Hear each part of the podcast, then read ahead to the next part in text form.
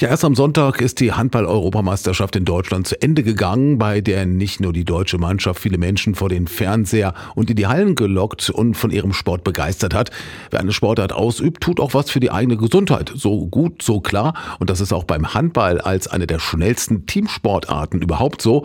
Man kann sich nämlich so richtig austoben. Das ist aber nicht für jeden gut, sagt Rolf Hirsch, unser Gesundheitsexperte von der AOK Hameln. Man ist ja ausschließlich in der Halle und man ist wirklich mit vollem Körpereinsatz gefordert. Das bedeutet natürlich auch, ich habe hohe Belastungen für den Menschen, vielleicht auch bei Gelenkproblemen oder Herz-Kreislauf-Erkrankungen ist es auch gerade für ältere Menschen vielleicht auch eher ungeeignet. Und man muss sich ja wirklich vorstellen, es kommt zu schnellen Bewegungen. Ich habe gelegentlich Kontakte mit der gegnerischen Mannschaft ich habe eine mittelmäßig harte Sportart und hier sind wichtig Kraft, dass ich an den Armen, Schultern, Beinmuskulatur trainiert ist. Es ist eine hohe Schnelligkeit gefordert, hohe Konzentration und Reaktionsfähigkeit.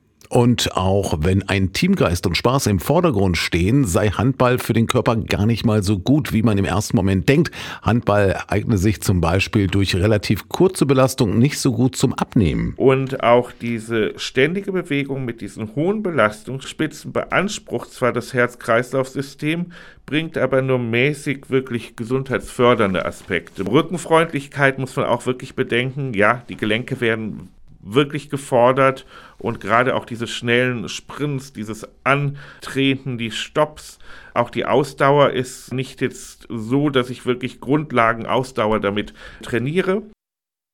Auf der anderen Seite fördert Handball die Koordination, das Ballgefühl und die Reaktionsschnelligkeit. Wenn Herz und Gelenke fit sind, dann tut man seinem Körper also überwiegend Gutes.